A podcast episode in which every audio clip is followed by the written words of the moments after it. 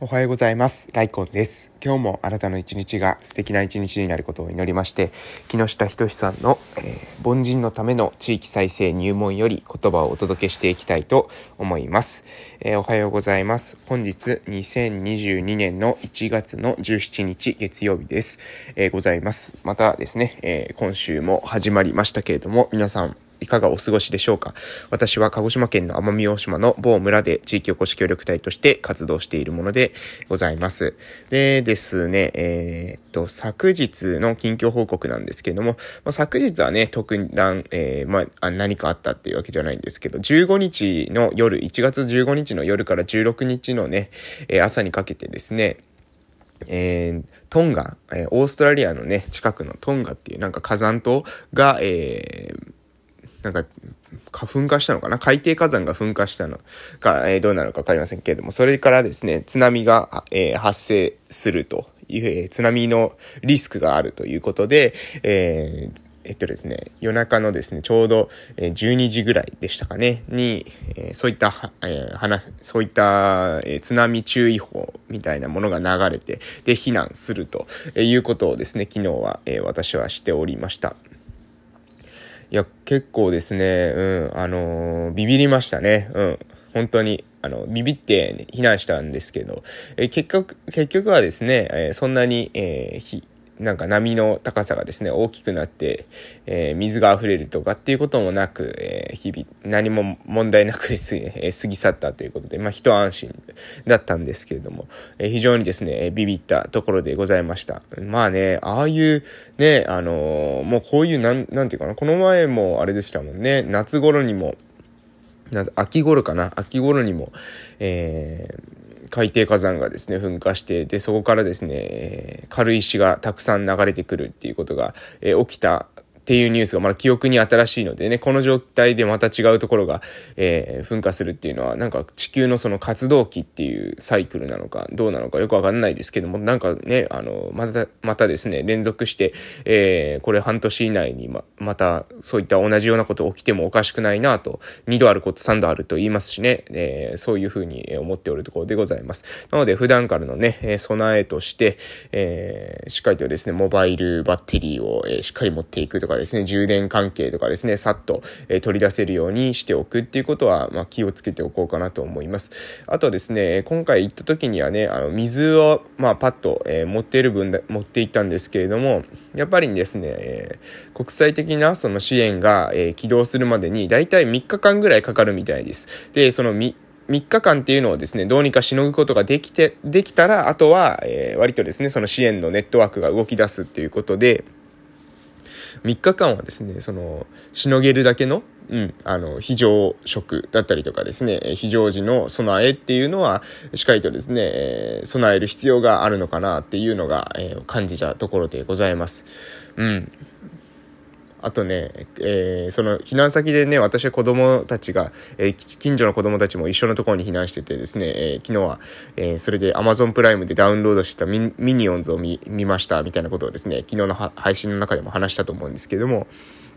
子供たちとかね、結構、うん、特に小さい子とか、まあそういう非日常、えー、的な状況だと、まあそのストレスかなり強くかかると思うんですよね。で、それでやっぱりそのうん、えー、東日本の後もありましたけど、PTSD とか、えー、うつっぽくなってしまうとか、そそういうメンタル系にですね、ダメージを受ける子もいるみたいなので、えー、その子たちにそういったあの不安を与えないようなね、えー、避難の仕方っていうのかな、ね、っていうのも、えー、考える必要があるのかなっていうのはえー、昨日ですね、避難していて、えー、改めて感じたところでございます。まあ、私が住んでる地域はですね、私が住んでるこの14集落の中でもね、比較的こう、海から離れたところで、えー、まあ、ここが、ここまでですね、波がこう、バーっとく、上がってくるんだったら、もうかなり他の地域もですね、うん、大、大ダメージなんじゃないかなと思うんですけれども、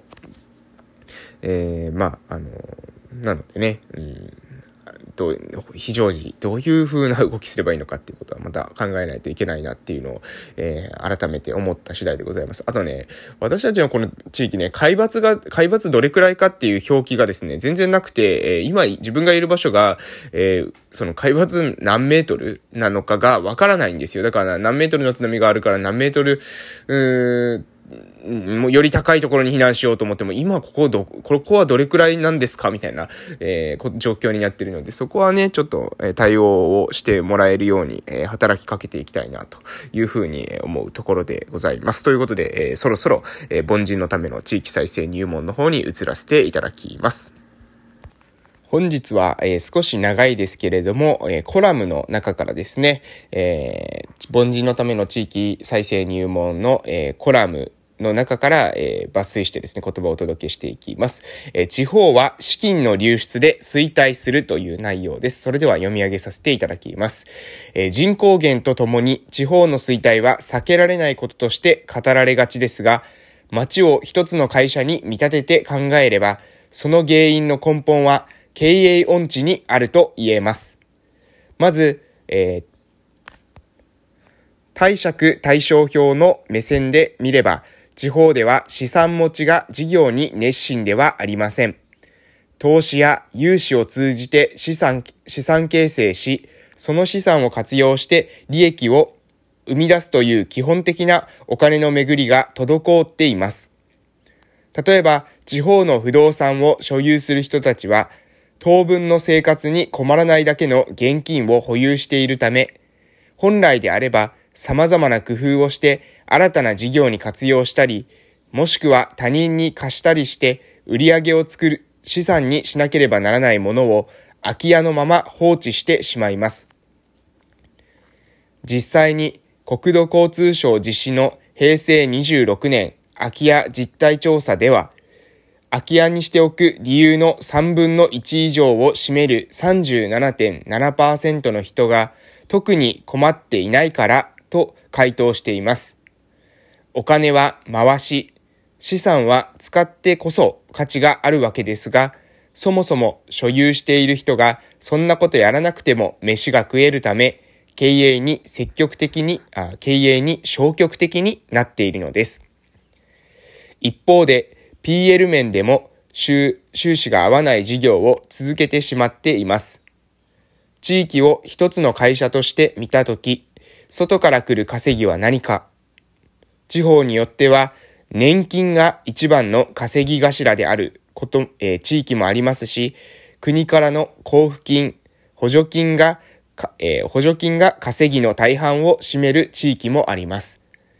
怖いのは、このように毎年配られる予算で地方に稼ぐ事業ではない、金食い虫の事業がたくさん生まれることです。結果として儲からない事業だからこそ国の支援がつくという歪んだ構造が生まれ、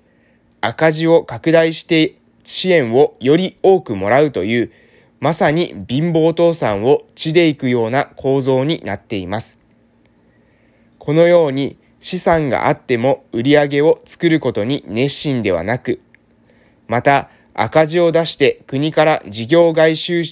入をもらってくることばかりに精を出すからこそ、地方は衰退し続けてしまうのです。はい。ということで、えー、地方は資金の流出で衰退するという、えー、内容でございました。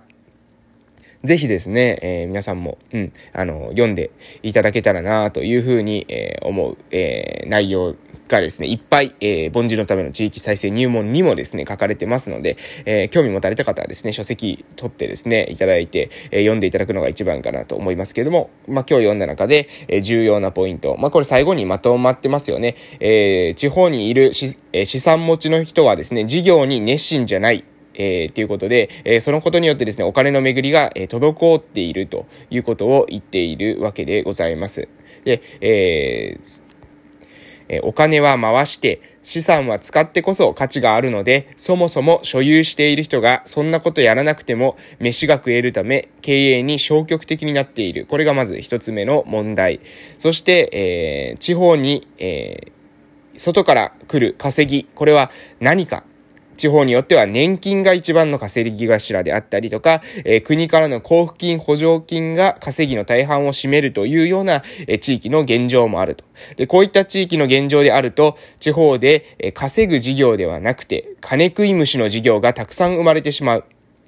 結果としては、儲からない事業だからこそ国の支援がつくという歪んだ構造が生まれてしまって、赤字を拡大して支援をより多くもらうという、えー、ことにつながってしまうということですね。いやー、もう本当に耳が痛いことですよね。地方でですね、仕事してるとですね、まあいろんな話聞くんですけれども、その中ではですね、あの、もうね、あの、何ですか、えー稼ぐ事業なんて必要ないんだみたいな考え方の人もですね、結構いるんですよね。えー、うん、木下ひとりさんの書籍の中でよく言われてるんですけれども、えー、これからはですね、行政はえ経営意識、え民間は公共意識が必要だっていうのはですね、え前書籍の中で、え稼ぐ街が地方を変えるでしたかね、の中で、出てきたかと思うんですけれども、それをですね、再度意識してほしいんですよね。えー、なんかね、